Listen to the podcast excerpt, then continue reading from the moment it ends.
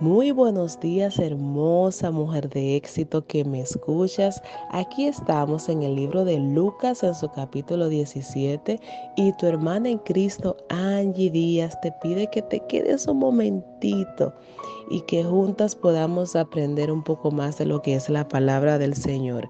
Y aquí hay un sinnúmero de parábolas, esta forma tan poderosa, este método que utilizaba el Señor Jesús mientras estuvo aquí en la tierra y que nos dejó para que simple y grandemente pudiéramos entender la gran verdad el gran poder que hay en su palabra. Y comienza él explicándole a sus discípulos que es imposible no tropezar. Definitivamente es imposible no tropezar, mas hay de aquel por el cual viene el tropiezo. Y aquí hacía un enfoque fundamental en, lo que era el perdón. Si tu hermano te ofende, repréndele, pero si tu hermano va donde ti pidiéndote perdón, arrepentido, debemos perdonarle. Incluso si lo hace siete veces y siete veces va arrepentido donde ti, debemos perdonar. Yo sé que hay muchas circunstancias fuertes, la cual no es que nos impide perdonar, es que nos impide ver la bendición y la liberación que trae consigo esta palabra, tanto para la persona que perdona como para el que recibe el perdón. Wow, poderoso, ¿no? Y luego sus discípulos le dijeron, le pidieron a Jesús, aumenta. Wow, Señor, aumentanos la fe. Sin embargo, Jesús les dijo, si tuvieran fe, como un grano de mostaza. Y es que me encantaría que pudieran apreciar el tamaño pequeñito que tiene un grano de mostaza que apenas se puede sostener en la yemita de nuestros dedos.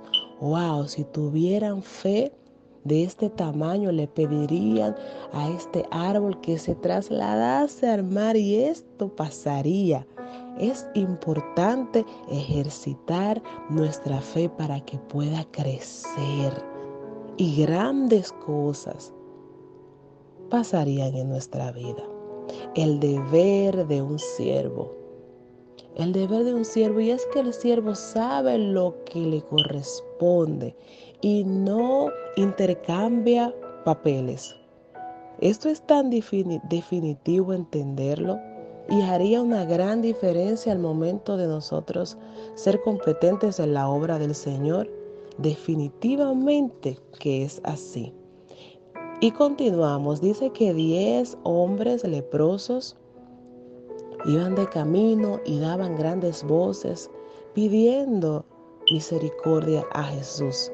Y Jesús les dijo, vayan donde los sacerdotes y muéstrenle. Pero mientras ellos iban caminando, sucedió el gran milagro. Ellos fueron sanados. Sin embargo, de los diez, solo uno se devolvió a darle gracias al maestro, incluso el que era extranjero.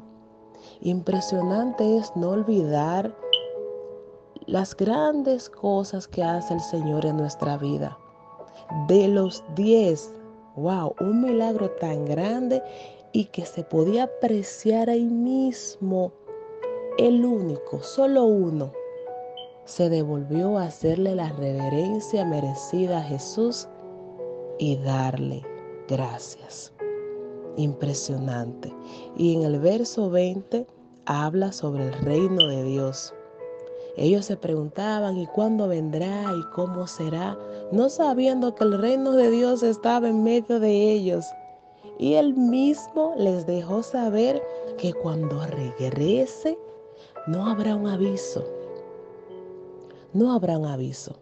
Unos estarán haciendo algunas cositas, otros estarán en otras, diferentes ocupaciones. Estaremos no habrá ese aviso. Así que lo que nos queda es vivir día tras día esperando a nuestro amado Jesús de la manera correcta, como a Él le agrada.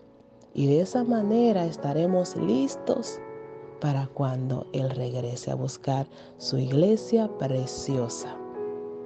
Dios te bendiga, mujer de éxito.